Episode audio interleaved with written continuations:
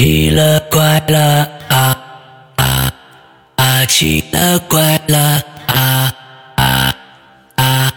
各位听众，大家好，欢迎收听《奇了怪了》啊！我们今天呢，请到了一个全新嘉宾。那最近啊，哎，全新嘉宾呢，哎，这个比较踊跃，而且呢，哎，个顶个的来了以后啊，哎，这故事啊讲的都不错，而且呢，非常非常的超出我们的预期。今天来的这位呢，也是一位全新受访嘉宾，名字叫想想。来，想想跟咱们打个招呼。嗯哈喽，大家好，我是想想。嗯嗯，然后我我现在是呃，我是北方人，然后现在在杭州工作。，OK。今天是我来给大家讲故事。哎呀，天哪！呃，听得出来啊，你有略显的一些紧张哈。其实呢，啊完全 完全没有这个必要。咱们呢，就跟聊天是一样的啊，你也不用估计说，哎呦，我讲的好与不好，你只要放松下来，讲的就一定好啊。呃，嗯这个那。今天咱们这故事啊，哎，我听你小样儿这故事，你讲的非常非常的细致，这特别好。完了之后呢，咱们今天所有这个故事大概是按这个一个什么样的模式呢？比如说是咱们今天这整个是一个两三个大坨子，或者是整个咱们就是按照时间线从小到大的一些奇奇怪怪的事儿，到底是什么样的一个方式？先给大家介绍一下。呃，我的故事的话，就是分为两部分，一部分是我自己经历的，嗯哼，另外一部分是我就是身边朋友还有就是嗯认识的人，然后他们可能跟我讲的这样子。啊，然后我自己经历的这一部分，其实更偏向于，呃，奇了怪了这一类，就是嗯它没有那么多的因果和命运这一、这一方面，嗯，它就是一个突然发生的，嗯没有原因。然后再加上我这个人可能胆子比较小，就是我没有去探究它产生的原因和它的后续。，OK，呃，我的故事是偏向这一类，然后我呃，我朋友身上发生的，或者说身边人认识的人发生的，可能就有一些比较传统的，嗯，然后分为这两个大块儿。嗯嗯，，OK，好的我好的。我你你咱们现在这风格呀，就是传统的，并不是不害怕的啊，传统的就是那种吓人的，嗯嗯。你明白吧？哎，咱们这个跟观众说清楚了，哎，到时候听这不是什么传统，到时候唱上戏了，完之后您这这不是啊，咱们的传统啊，咱们传统就是吓人哈、那行吧，下面接下来的时间咱们交给想想来，嗯，好的。呃，我今天讲的第一个故事叫一个路口，嗯这个是发生在我高中时期的故事。呃，因为这个故事里面牵扯到了一点这个行进路线，嗯。我这个人对方向感可能表述不是很清楚，我简单的画了张图，我先发给你们，这样个好，呃，然后您您可以给观众看一下。嗯，哎，现场发图啊，来了，哎。哎，这个图呢画的非常哎，我有发给您。非常非常的精致啊！您看这个，我我先给大家看一下啊，我不知道大家能不能看清楚啊。首首先，我估计够呛，因为屏幕太亮了，所以呢，它有可能聚不了焦。我把这亮度调到最低，大小看一下能不能看到。我估计细节看的大概就是这么一个，你看它是一个，哎，口字没封边的这样的一个啊，横着走，往上走，再折回来，哎，就差不多是这样的一个一个行进路线。它中间还画了一些建筑物，这些建筑物不是很清楚啊。来，不管它了，对咱们先、嗯先就就就来讲吧。嗯，我看这张图嗯大概明白，我待会儿跟他们再补充一下。来，嗯，好的。呃，这个故事是我和我一个感情非常好的朋友一块儿经历的。嗯，但是这个故事我放在开头的原因是，它比较神奇。它嗯神奇的点是在于，虽然我跟他共同经历了这件事情，嗯但是我现在没有办法向他去考证这件事情是否真实发生过为什么呢？啊。然后，呃，这个在故事当中会讲到，这个是他的那个重点所在。哎，来，对对对，呃，我和我这个朋友，这个朋友就叫他尖尖好了，因为嗯他从小到大一直都非常优秀，嗯属于尖子尖子上的那一批学生。哦，我还以为他从小就爱吃尖椒呢。嗯，啊，那我应该我和尖尖叫茄子。是，呃，我和尖尖是，呃，我们俩就是家住的很近，嗯地图上面有两个小红点，分别是我们两个人家的位置。嗯。上高中的时候，我们俩早上就是会一起去上学，嗯。然后我有在地图上写到车站的那个蓝色小方块，嗯。车站那个地方是我们最终的目的地，就是嗯乘车的那个点。，OK，这，嗯、这段路的话，大概可能整体走下来是二十分钟左右，其实蛮近的。嗯而且路线很固定，就是我们高中三年一直是走这个路，每天早上去上学。，OK，这个事情是发生在我高二下半学期的某一天早上，嗯应该那个时候是已经就是年底了，快入快入冬了，还是已经入冬了？这个具体我有点记不清。总之就我们因为上学时间比较早，我每天早上是六点二十出门，嗯。差不多六点四十到五十之间，我们就会在车站坐公交车了。嗯。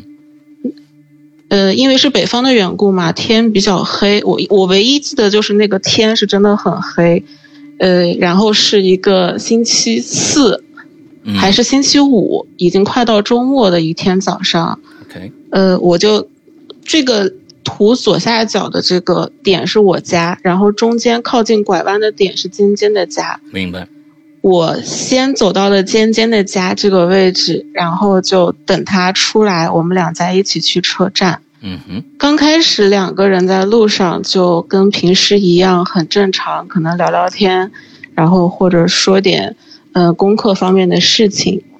当我们走到一个我有标绿色五角星的那个点的时候，那个地方是一个银行。嗯其实这条路它，我我周围有画建筑，它是一条很窄的路，它并不是一个繁华的主干道。嗯那个时间点没有多少公交车和行人，最多就是像我们一样的学生，嗯，然后或者一些上班族。嗯我们在经过那个银行的时候，那那那一片区域是只有我们两个人的。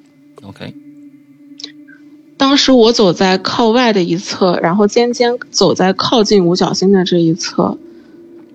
走着走着，他就突然停下来说：“说那是个什么东西啊？”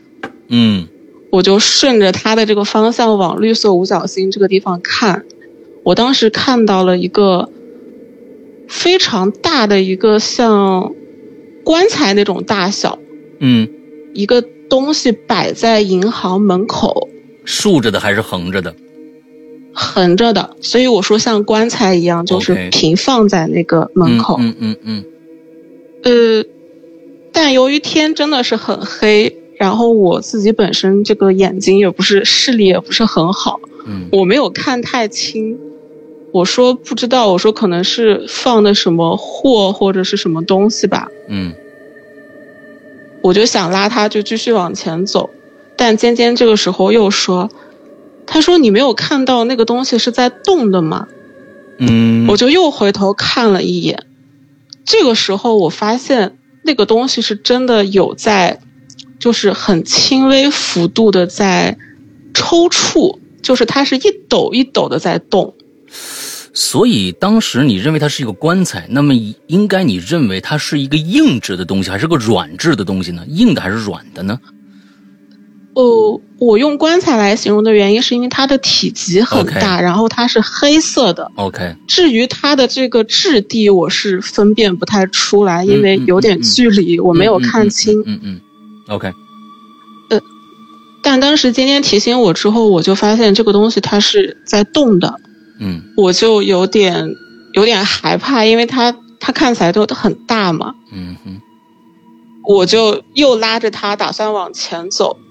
我说不要看了，我说快走快走，我说来不及坐车了。嗯但尖尖就一直在不断的扭头看向那个那个巨大的不明生物。嗯就在我们俩快走到转弯去车站的那条路上，那个转角的时候，尖尖突然就说：“说他他跑过来了。什么东那个东那个那个东那个东西跑过来了？对，我当时回头看的时候，那个东西是朝我们俩跑过来了。它是立起来了吗？还是还是在那蠕动，在在横着蠕动？是到底是哪种方式？是有点像，就是大型的哺乳动物那种四脚着地的那种跑。啊，OK，他当时行进的速度其实，呃，我觉得是挺快的。嗯但因为我们俩已经走出了一段距离嘛，他没有第一时间就追到我们俩，而且我们俩也立刻就是做出了反应，就赶紧往前跑了。嗯就是当人被追的时候，你生物的本能是你想赶紧往前跑嘛。嗯，我们就呃就开始往那个拐弯的那个地方跑，然后跑的过程当中，你听不到后面那个东西发出的任何声音，就是比如说像跑步的声音、脚步声啊或者呃一些吼叫这些东西都没有，它就很安静。嗯，但是尖尖时不时的回头，他就一直说说他还在追，快跑快跑。嗯。我我当时因为 我当时就已经有点慌张，我是一个胆子其实蛮小的人，嗯。而且就我从一开始就不是很就觉得这个东西不太好，就我一直就是没有怎么敢回头看他，是渐渐一直在不断的回头看，嗯，然后他在说还在追还在追，快跑快跑，我俩就一直拼命的往前跑，直到因为走向主干道的时候，它是一个很宽的一个马路，就会有比较大的公交车，然后或者比较多的这种行人啊、自行车，还有来来往往的学生。就等到走到人稍微多一点的靠近车站的那个地方的时候，我我我们俩也终于跑不动了。然后今天就他就回过头，他也发现那个东西不见了，是不知道他是折返回去还是他突然嗯凭空消失了，这个他是没有办法确定的。嗯嗯嗯，总之就是追我们的那个东西，就是不就是突然间好像就没有再追我们了。嗯，所以我这边有一个小小的疑问：嗯当这个东西在追你的时候，那么最开始它的形状是一个长条的状态，就是差不多是一个棺材嘛，就这个四四四方方那样一个物体。那它在追你的时候，它有没有头和四肢呢？这个时候它我原来可能看不出看不出来。呃，不是头是看不出来，但是能看出来是有脚的，就是我能看到它是四脚着地的。哦，但是头看不着，还是一个差不多是一个长条形没有头的那么一个嗯物体，对对对对对，就跟桌子呗，一个长条桌子在追你们，黑色的。它它没有那么扁，它是有很有厚度的一个东西，嗯嗯嗯嗯，OK，我明白。就是它的脚不是很细长的那种，它的脚就是你能看出来有四个形状，但是它不是啊离身体很远的那种脚。啊，就好像那就就反正凸出来四个四个支支点而已。对对对对对，那 OK，好，你接着。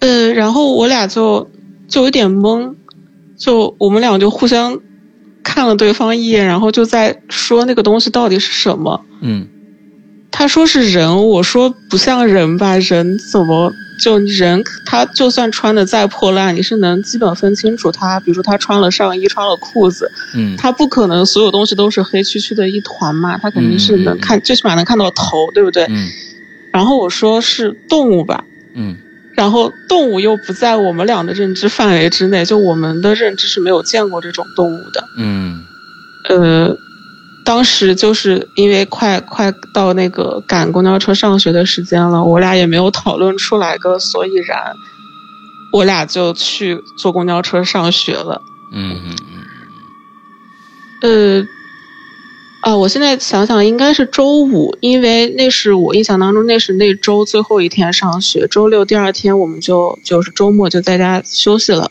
，OK，我当时，呃，我当时没有跟就是我的家长讲这件事情，嗯但是就是周一我见到尖尖，我们俩还是要走那条路去上学嘛。嗯然后就是从他家出来之后碰到他，他就说，他说他跟他家里面说了，就是我们周五上周五遇到那个奇怪的东西，嗯他奶奶，他奶奶就提出说，哎，这个东西肯定不是很好。嗯嗯，虽然没有搞懂具体是什么，但是，嗯，总归就是让他爸爸去那个路口，就是去喊他的魂儿了。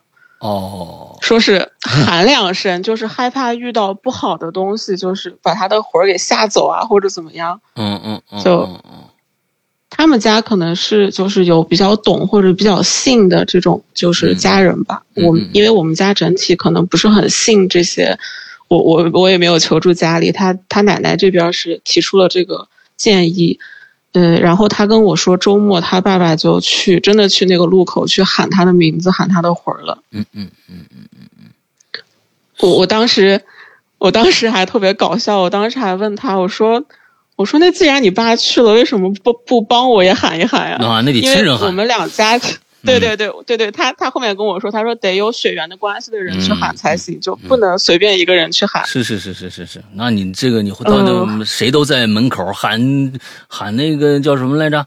啊，叫这这这这这这这，呃，这，张国荣，张国，但是他说张国荣他也活不过来，是吧？嗯，对对对，我当时不太懂，就是我可能想的比较简单，然后嗯。我说那你感觉就是喊完之后你有什么变化吗？嗯哼，他说也没有啊，就很平静，嗯也没有就是他那天遇到之后也没有产生什么不舒服的反应。嗯他爸爸去喊完之后也没有产生什么活过来的反应，嗯大家都很平静，他也很平静，我也很平静。，OK，我们俩那天就平静的继续走那条路，只不过我们俩提前先过到马路对面去绕了一下，啊，没有再经过银行那里。嗯，所以最开始你说，嗯，你不能去向你的朋友求这个求证这件事情到底是怎么回事呢？嗯，这个是这个故事的转折点，因为我之前一直是觉得它不算是什么特别大的事情，嗯有可能是我看错了。我我觉得也没有对我的身体产生什么影响，我没有把它放在心上。嗯直到直到大一的暑假，呃我们俩就是就是放就是放假回回到老家嘛，然后就见面。呃，世阳哥，我我想问一下您，就是如果您的身上发生这样一件事情，这个事情在你的印象当中会不会印象很深刻？啊，当然的，当然，嗯嗯，我觉得应该是对于任何人而言都是非常印象深刻的事情吧，嗯因为不管是你你亲眼看到你被追逐、你奔跑，还是你周末家人去喊魂，嗯，都不是一个很普通的一件事情。是的，是的，但是，嗯，但是大一的暑假我们俩见面，当时就聊起来这件事情。从高二的寒假到大一的暑假，其实过了也就不到不到三年的时间。嗯尖尖完全不记得这件事情发生过。哦，我反复给他描述了这个事情的细节，嗯包括就是因为当时我应该还能记得具体的日期，我现在日期记不太清了，只记得是冬天的周五。我当时还记得日期，跟他说了大概是什么几月几号发生的，然后那天早上我们俩在聊什么，我都跟他讲。可是尖尖什么都不记得，甚至他提出是不是我跟别人经历了这件事情，我把人给记错了。，OK，那你觉得他是真忘了，还是在逃避这件事情呢？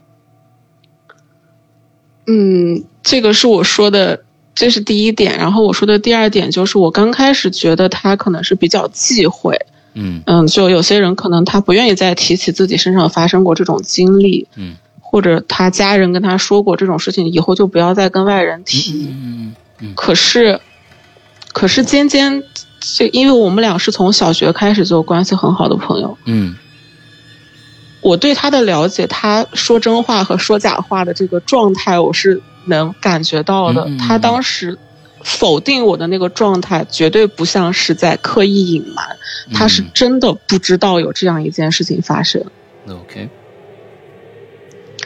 而且。有一个，呃，这个可能是我就是我比较主观的一个感受吧，啊、嗯。但是我妈妈也有这种感受，嗯，就是从高中毕业之后，按理来说，就是您知道，如果一个人他十八岁成年了，他的长相只要不去做整容手术，或者突然的暴瘦，然后或者暴肥，他的长相其实变化不会特别大。当然，嗯，他基本人就长长定型了嘛，就是是的，嗯，但是就是高中毕业以后，呃。我和我妈妈都觉得尖尖长得跟她以前就变化非常大，就是感觉不是同一个人。我天哪，这叫回来个什么呀？这叫魂叫回来个什么？你这个东西啊？所以就是你是觉得气质上的变化，还是相貌上的变化，还是两者都有？呃，两者都有。OK。呃，就是。嗯，我们有一些共同的同学，如果就是长期跟尖尖不见面的人，可能拿他小时候的照片跟他现在的长相对比，大家可以说他们是同一个人。嗯，可是如果就是跟他频繁的接触，你可能知道他每个阶段的长相。这样子接触的就是比较熟的人，像我或者说像我妈妈，因为我们两家关系也比较熟，我们都觉得他的长相是突然间发生变化。嗯嗯嗯，嗯，但是他他没有做过那种整容手术或者什么的，就是这些是没有的。OK，所以这是至亲的人觉得 他的变化是非常大的，而且那天到底发生了什么，你们他是完完全全不知道的。对，嗯嗯，OK，所以这个喊魂也也得有技巧，也不是随便喊喊就行的。啊，这万一喊回来个其他人怎么办？嗯，这个是不是？啊，嗯，是的，这这个是我的第一个故事，就是我自己经历的。嗯嗯，好。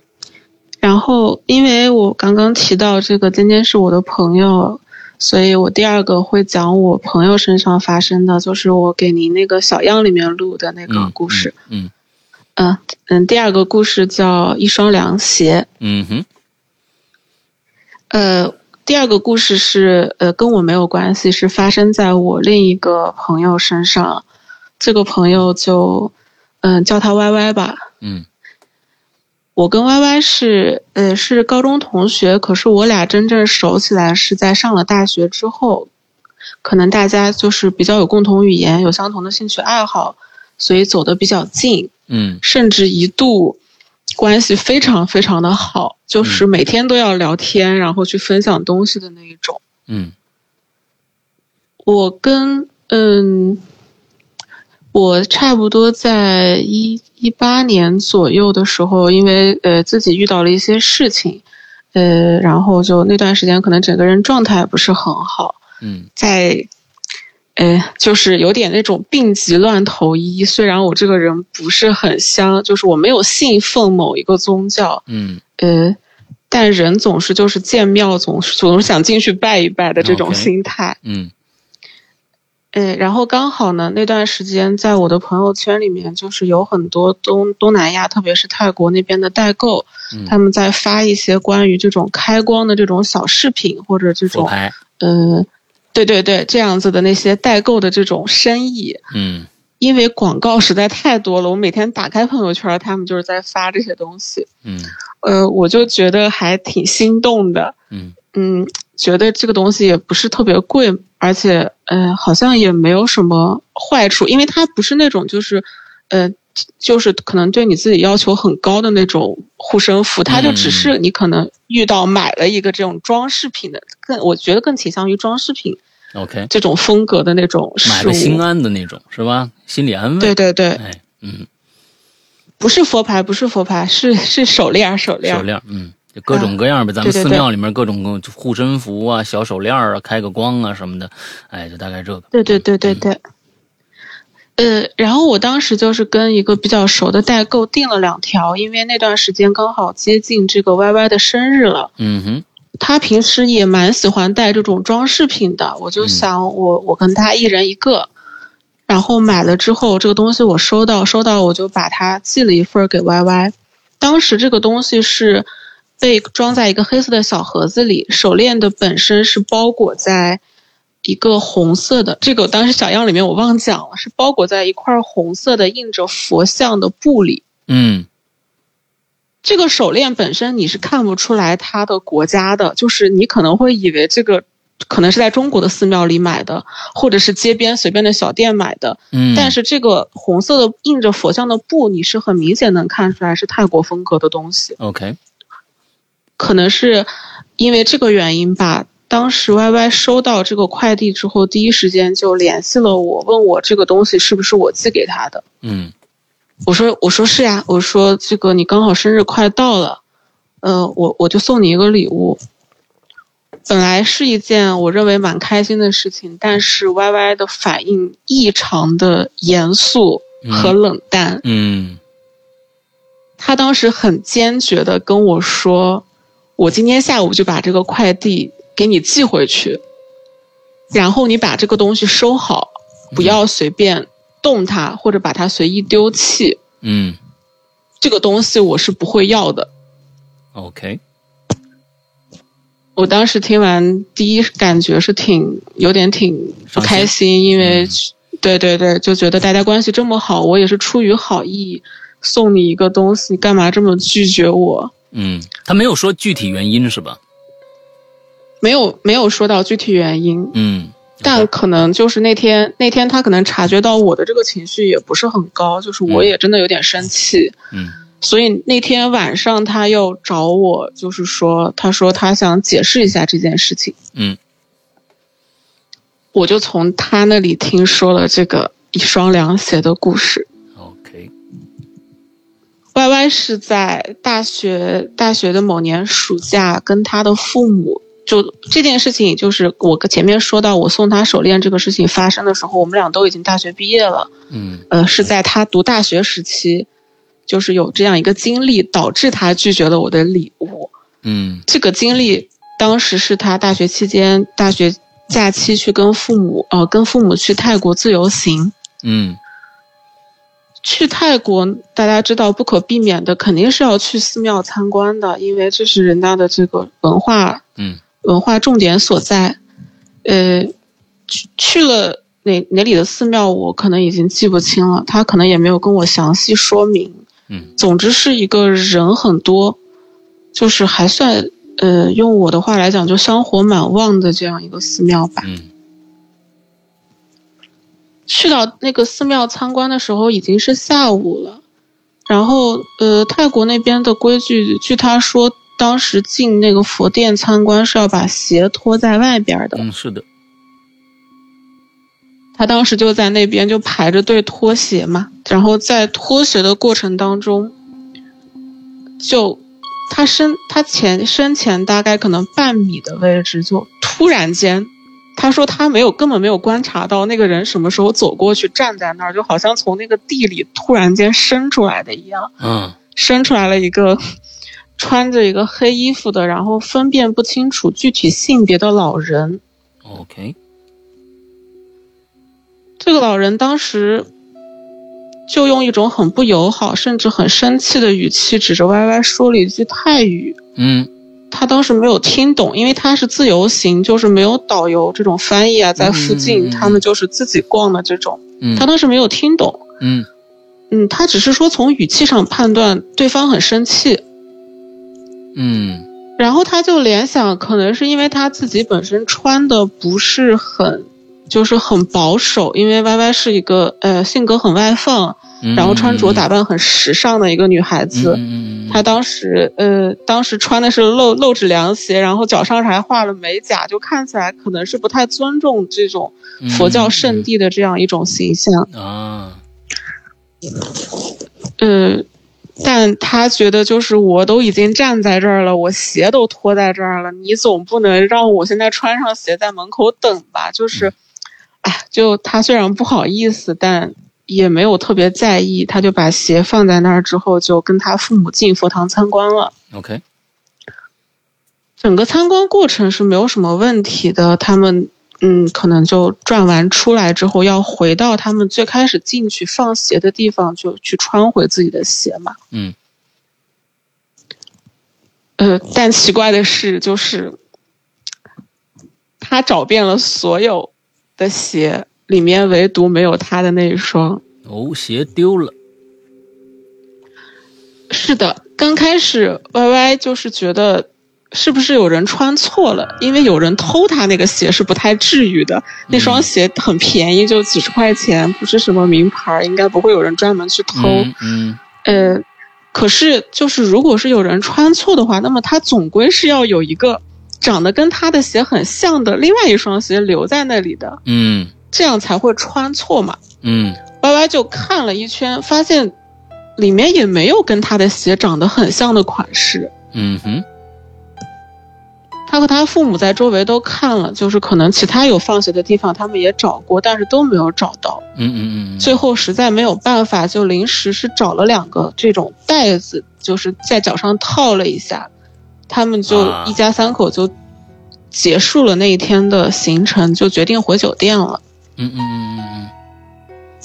当时他们这个酒店住的呢，是离这个庙可能有一段距离，从庙里回到酒店的时候就已经是晚上了。嗯哼，而且这个酒店，他说的是比较偏，就是不属于那种，嗯，很旺的那种，人流很旺的那种酒店，蛮冷清的，也不是很吵，很安静。嗯，他和父母就是来到他们所住的那一楼层。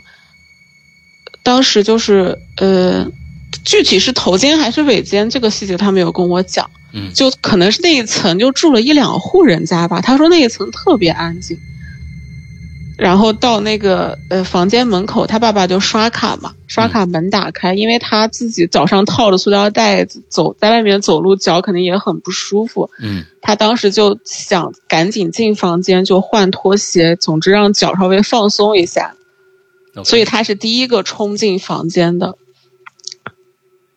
但是当他进到房间的时候，当时房间还没有来得及就是开灯，还没有光，那个光只是楼道里的这个光，就是在这个房间门口只能看见门口的这么一点点区域。嗯，他就看到在这一点点的光亮里面，就端端正正的摆着他丢掉的那双凉鞋。我去，这双凉鞋是在这个房门里面的，是在门锁着的这个房门里面的。嗯嗯嗯嗯。他们一家三口当时就傻掉了。那肯定傻掉了。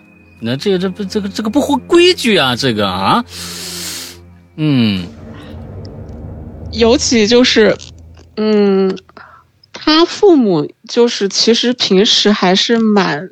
蛮理智的，呃，人就是是，不是那种，呃，就是他父母是那种很严肃的父母，就是不是很容易表露出太多情绪的人。嗯嗯嗯。但他爸妈当时都特别的慌张，就跟他一样慌张，三个人 就慌张成一团，面面相觑，不知道该怎么办。嗯嗯嗯嗯。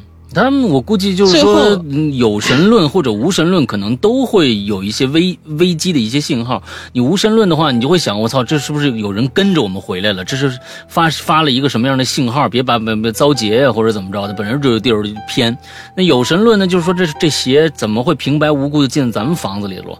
这这个太太太恐怖了。嗯，是的，所以当时就是他们大概呆滞了有。几分钟，嗯，后面是他爸爸作为这个一家三口当中唯一一个男人，就站出来保护妻妻儿嘛。他爸爸就就冲上去，就拎起那双凉鞋，然后就飞速就下楼把这个凉鞋给扔了。嗯嗯嗯嗯嗯。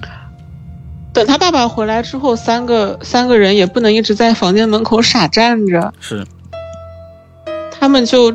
就去楼下，就是去大堂里面换了一间房，因为他们觉得那间房也不太安全了啊。可能就是刚刚您说的，就是无神论者可能会觉得有人有有他们房间的钥匙或者怎么样，就是能进到他们这间房里去。嗯嗯嗯嗯。他们就暂时换了一间房，然后并且决定就是第二天干脆连酒店都要换掉，他们要换到人多一点的地方。嗯，这是个哪怕贵，但是对，但是要去人多的地方，不能再住在这种偏远的地方了。是。是。呃，那天晚上他说他父母包括他，就三个人一夜都没有 睡着。嗯，但他们也没有多，就没有说话，也没有沟通和交流。OK，那其实在，在嗯南方这个事情，呃，在南方，你比如说，我觉得应该是广东、福建这这这一区域，完了之后再往南，呃，我我因为在海南生活六年，我就知道他们所有人的家家户户都把鞋放在外边，不管什么好鞋坏鞋，全都放在外边，没人偷的，因为本身鞋就有个谐音，就是鞋嘛。完了之后，这整个其实东南亚这个地方，呃，都热，基本上都穿那种凉鞋什么的，基本都把鞋放在外，呃，放在家门口。之后他们他们是觉得你要偷走了就好了，他们希望你把这鞋偷走，因为他们就可以，你要只要拿走这个鞋，就有可能把他们家的一些这个这个坏运气啊，就全部的就就拿掉了。完了之后，他们是希望有人去偷他们的鞋的，但是不会有人去偷的。所以在在泰国去那个庙宇去祭拜的时候，那你你你脱了鞋在外面是很正常的一件事，不可能有人偷鞋的。就是如果是当地人，不可能有人偷鞋的。那这剩下的就可能是是是不懂规矩的人喽。那为什么还能送回去啊？这些东西哈，所以接下来会他们他们又发生什么事儿了呢？对，呃。对，我也跟您说了嘛，我当时陆小样没有讲完这个故事。嗯，呃，后边后边就是他妈妈可能是对这方面还是有一点点这种性，嗯，就是觉得这个事情不是普普通通有人去拿了这双鞋，嗯，所以在离开泰国之前，他妈妈这个具体去哪个地方，然后通过什么样的方式，他没有跟我明确的讲。嗯，总之就是求了一幅挂在墙上的很大的一张挂布，啊，这个这个分为哪个种类我不太懂啊，就是它是护身符呢，还是什么什么像咱们挂那种关公像啊，或者那种、嗯我不太懂，它是分为了哪个种类？嗯。但但就是就是一张布制的，然后上面可能印着或者说画着这种佛像或者图案的这样的一块装饰性的布。嗯。这块布呢，就是跟我当时送他那个手链包裹手链的那块布有很相似的地方，哦，就是明显一看就是他们是同一种，或者说很来自同一个地方的这种东西，所以这是他直接拒绝我的原因，因为这块布被他们带回家之后，嗯，引引起了更大的麻烦，或者说、呃。哦，我还说呢，就是说，如果是一个护身符，回去就没什么事儿发生了，那他应该接受这块布，那觉得应该是一个吉兆来的。那嗯他的那回去发生事儿了，完了之后，他对这个布布产生了一些恐惧，那我就这就这就通了啊。来，接着讲。嗯，是的，他当时带回老家之后，呃，他妈妈可能是根据这种，就是，嗯，当时求这块布，人家也告诉他了这个东西应该怎么挂，也告诉他了方法。因为嗯是布，所以四角他当时是没有那种固定的钩子，嗯只能用这种嗯钉子一样的东西，就是把那个布撑得很窄的这样子固定在墙上，四个角定点固定。，OK，固定在他们家客厅的墙上。嗯做这件事情的本意呢，可能是想求个平安，因为觉得这件事情发生的太过诡异，然后希望能得到一些庇佑。嗯但是自从挂了这块布之后，他母亲的身体变得非常的不好，嗯是那种突然间身体变差了，不是有什么基础病，身体更更糟糕了，就是是突然间身体变差了。嗯而且去医院呢，又查不出来个所以然。嗯他自己倒是没有什么问题，全家就一家三口，只有他妈妈的身体突然变差了。，OK，后面因为从科学的这种医疗上面得不到任何的帮助，嗯，他家里面的其他亲戚就说，要不要找个这种看事儿的人给看一下？嗯又就是家里的亲戚就去找了我们当地一个可能在这方面比较有名的这么一个大师，嗯当时就是去他们家就是见了他妈妈，还有他们一家三口。嗯当时那个大师就在他们家门口还没有进去，人家就站那儿站了一会儿，就就问他们他们家里人说说说你们你们是不是前段时间从外边往这个家里带了什么东西啊？嗯嗯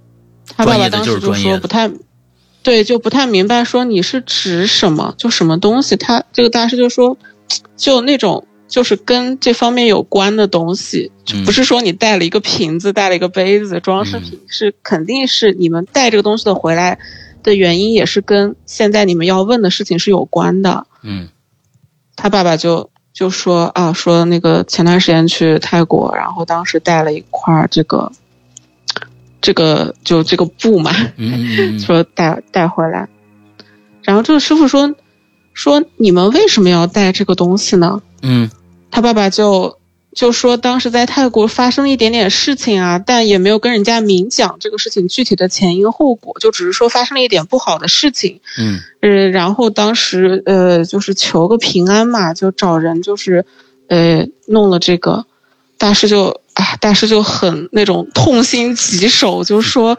说造孽呀啊是吧？对，就说你们你们对这个东西不懂，啊，你们干嘛要去从外国外国带这种东西回来？就是你国内的你信信，你你可能你还能听懂人家在说什么。你们去一个人生地不熟的一个国家，你们就随便把人家这种有意义的含义的东西往家里放，啊，你们这这就是这不是自讨苦吃的意思。外国的和尚会念经，你们怎么能有这样的啊腐朽的思想呢？是吧？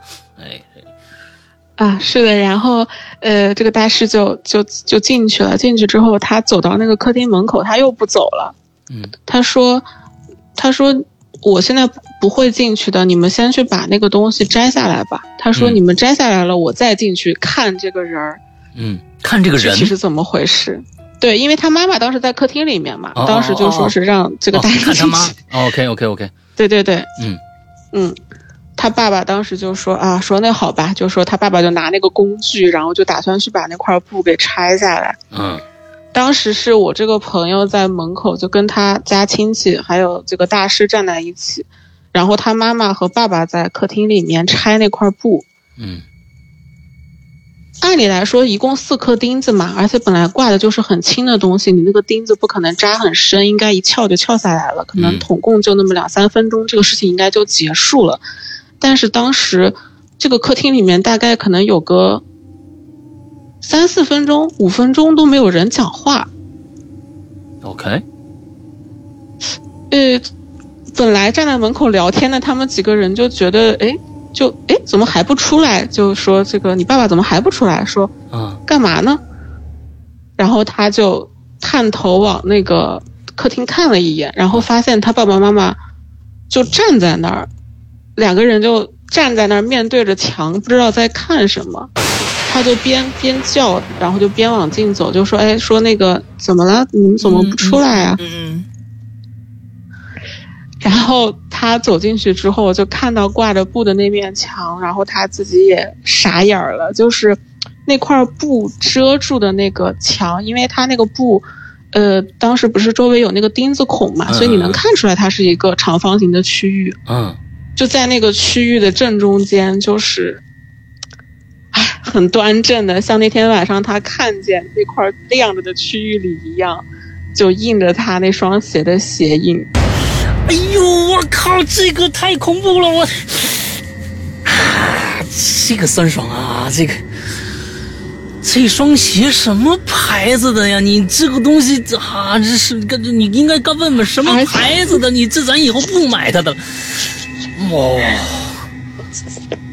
而且他很确定就是那双鞋，因为他右脚还是左脚那个鞋底，它是那种很厚底的那种松糕鞋，就是它那个鞋鞋的那个底部是有很深的一棱一棱的那种。嗯嗯嗯嗯嗯嗯它其中有一棱是有被损坏到的。他当时踩到了一个什么那个东西，就是把他那个鞋的那个棱给削掉了一块儿。嗯，所以他削掉的那只脚的那个鞋印，那一个棱不是完全的，它是有缺口的。OK，嗯，就是他的那双被在泰国扔掉的鞋印下来的那双印子。所以刚才你讲讲故事的过程当中，这个父父亲跟这个大师聊天的时候，说了一个非常关键的一个信息，我不知道这个，我再给你求证一下啊。嗯，他爸爸说，他们去国外请这块布回来，找的那个人之后，他们只是说我们最近遇到了一点事儿，但是并没有说我把这个凉鞋的这个故事完完整整的讲给对方，是这样吗？是这样的。所以对方根本不知道鞋的事儿，只是给了他一个所谓的护身符而已。对，嗯好吧，这就有意思，来接着讲。嗯就是鞋这个鞋这双鞋的事情，呃，从他们把布掀下来，直到这个大师走进他们客厅为止，在这之前只有他们一家三口知道，他们一家三口没有跟别人讲。嗯。后面是这个这个我们当地的这个师傅进来之后，这个时候没办法了呀，你肯定得给人家讲啊，嗯。就才才把这个事情跟那个师傅说了。嗯。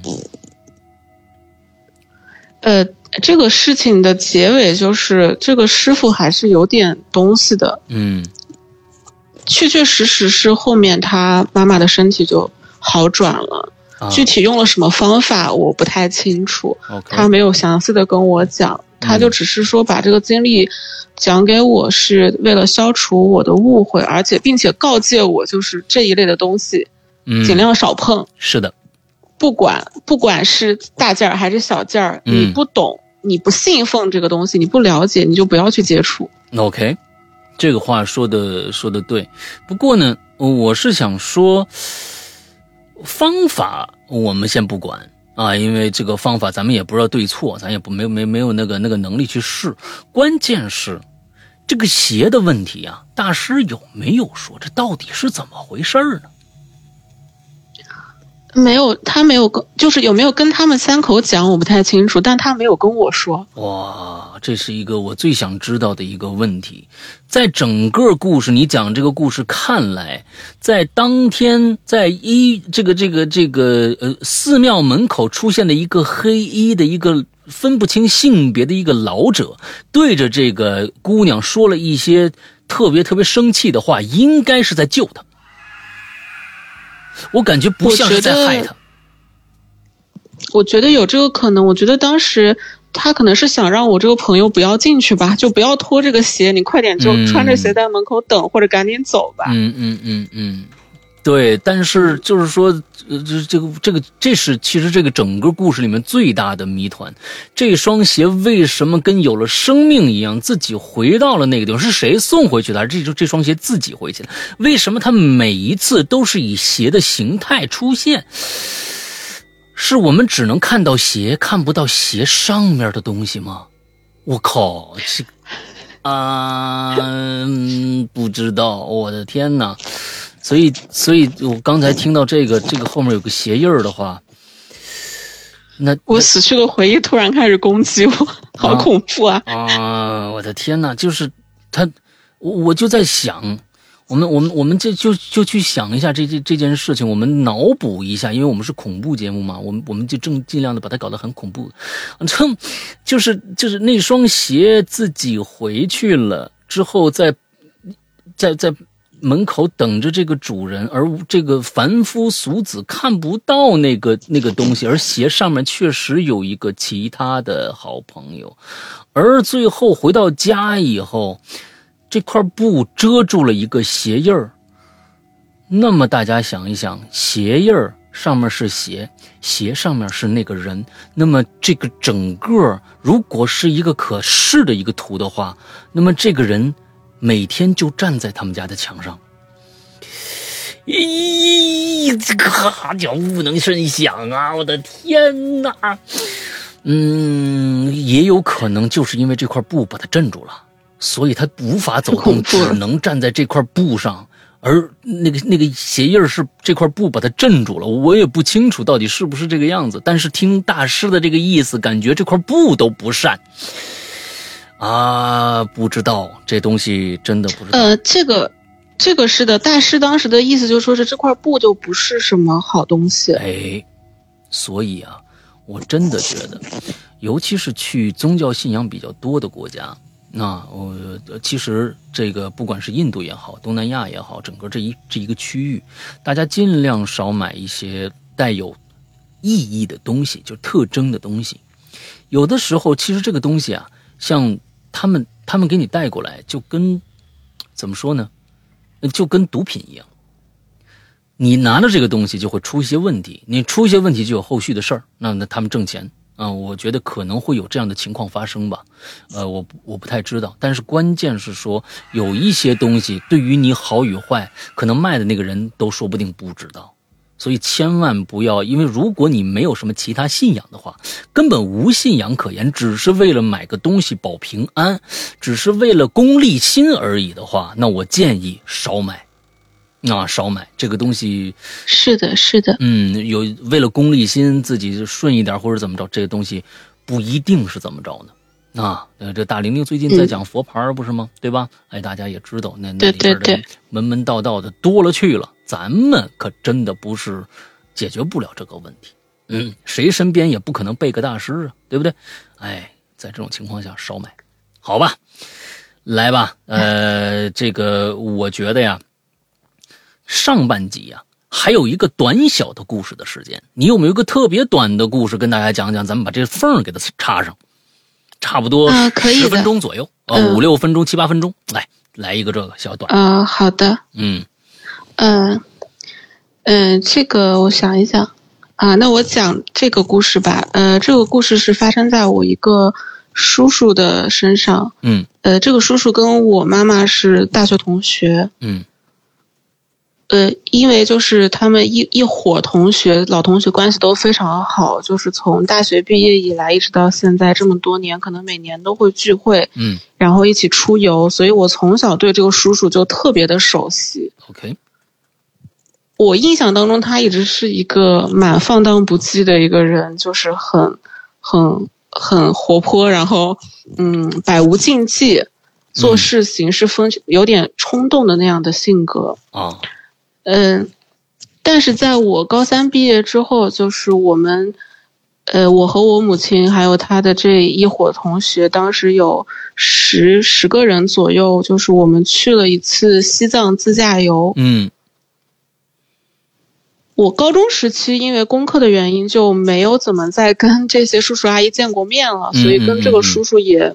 也很久没有见到了。我这次见他，就明显觉得这个人做事情收敛了很多。嗯嗯嗯嗯就突然间成熟了的那一种。啊，但是他的年纪呢，又不属于那种，就是 他早该成熟了，他不应该到现在才成熟，啊，我就挺奇怪的。嗯当时我们从那个西藏当时自驾回来的时候，因为行程上有点赶，嗯这个叔叔开车就在路上开得非常快，嗯然后在经过一个什么地方的时候，因为那个路况不是很好，他当时是有那个大雾，嗯看不清楚，真的是能见度很低。嗯在这种情况下，他车又非常快，所以他就不慎就是压死了一只野狗。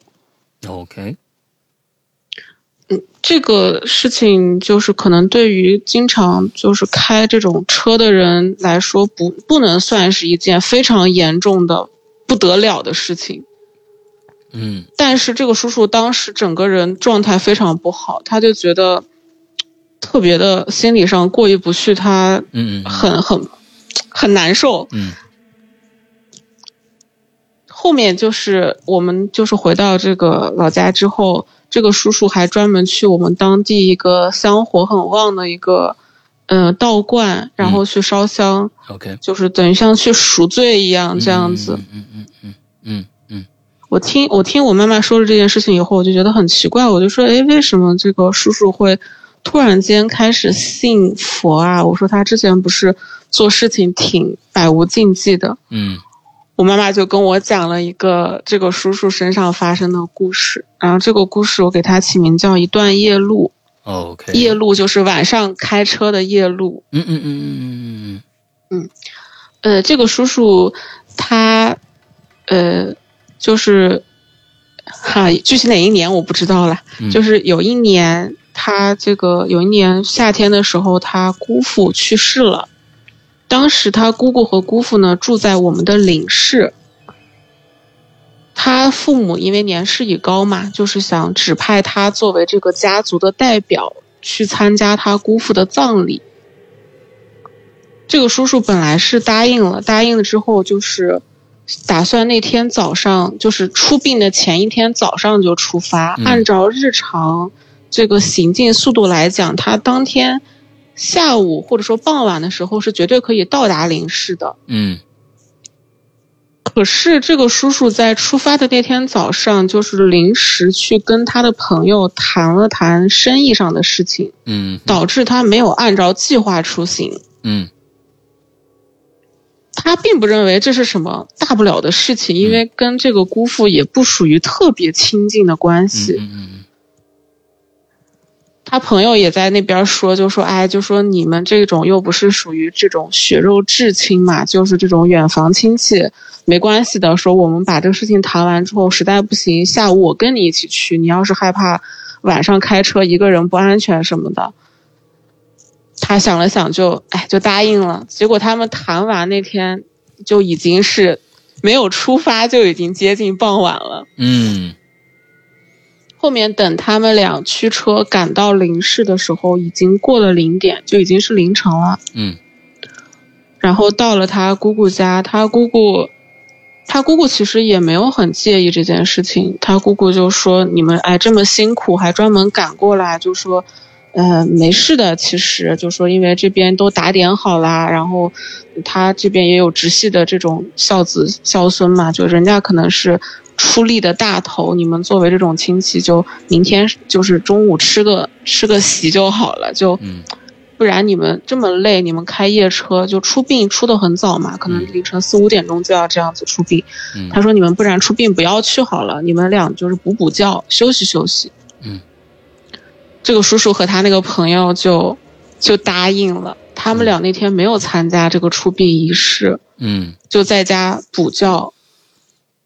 就如他姑姑安排的那样，然后醒来之后，可能那些人已经回来，回来之后大家中午一起就是吃了一顿白事的那种宴席嘛。嗯。然后吃完之后，就跟这边家里的这些亲戚打了招呼，见了个面，说了两句话，他们就决定就是要返回了。嗯因为留在那儿也没有别的事儿嘛。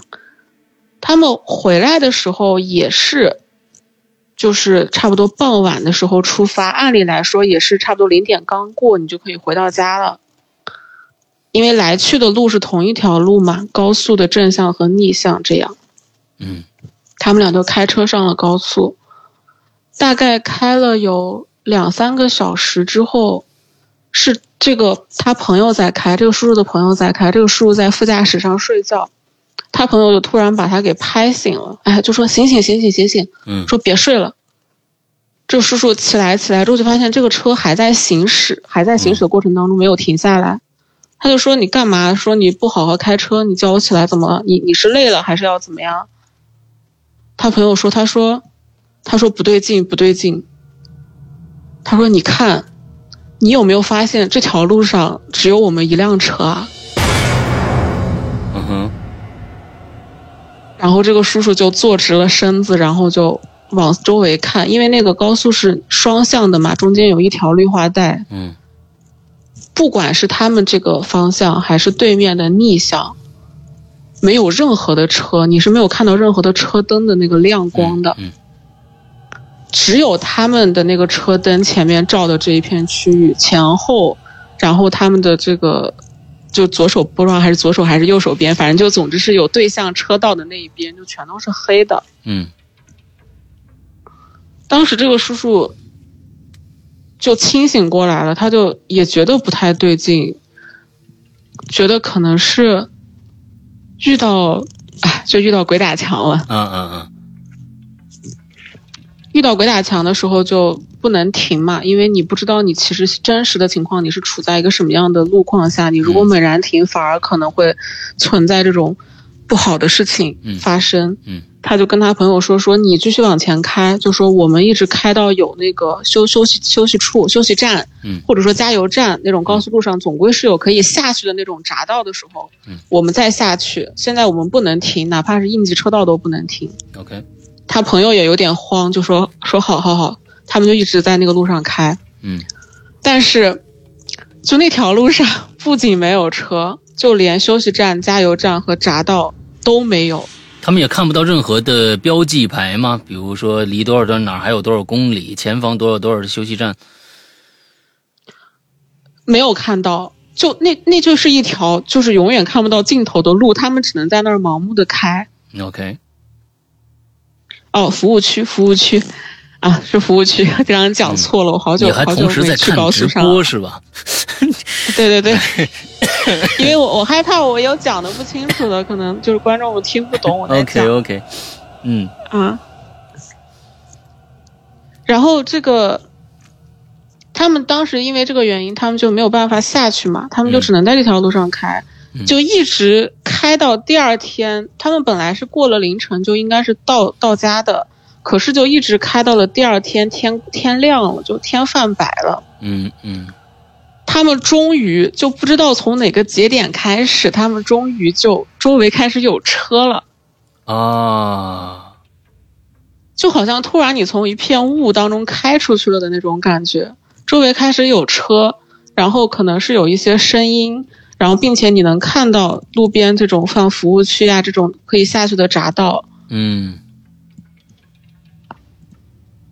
然后他们就就找了一个可以出去那种大的路口，他们也没有敢从那种小的匝道下去，不知道是什么村或者什么庄，他们就找了一个大的那种，呃，收费站的出口，他们就出去了。嗯他们出去之后，他们才发现，本来他们应该是从我们城市的东边的那个高速高速口下来进入主城区的，嗯可是那天他们是从城市的西边的高速收费口进来的。就绕了一大圈就。他们等于绕对绕着这个城走了一圈，所以他们开了一晚上才开到。嗯，OK，后面他们回到家里之后，这个叔叔可能就跟自己的父母讲了这个事情，然后老人就可能也，老人当时听了之后挺挺挺生气的，就就说把他就可能训斥了一顿嘛，就说你这种事情上面你这种丧事上面你不能犯这种错误，这是很不礼貌、很不尊敬对方的一种事情。嗯嗯嗯嗯本来派你就是去参加出殡的，结果你去了，你还不给人不参加人家的这个嗯告嗯告别这个这个仪式，而且你你看你自己现在就等于是惹祸上身，现在出了这么大的事情，那幸好现在人没事儿。如果说你们可能停车了或者怎么样，有可能你现在人都没了，就把他给骂了一顿。嗯，然后从那之后，这个叔叔就就突然间就特别开始，就我刚刚前面讲到的，就行事嗯特别的谨慎小心，啊并且对此类的事情极其的敏感。OK，啊，总啊是得，这个是个比较。小的故事。对对对好吧，好吧，那成了。那咱们今天啊，一共分上下两集。上集呢，咱们先到这儿啊。不过呢，收听录播的朋友，那只能是下周三的同一时间再来收听了。不过我们直播的平台呢，马上下集就来。那祝收听我们节目的朋友这一周快乐开心，拜拜。啊，大家再见，下期见。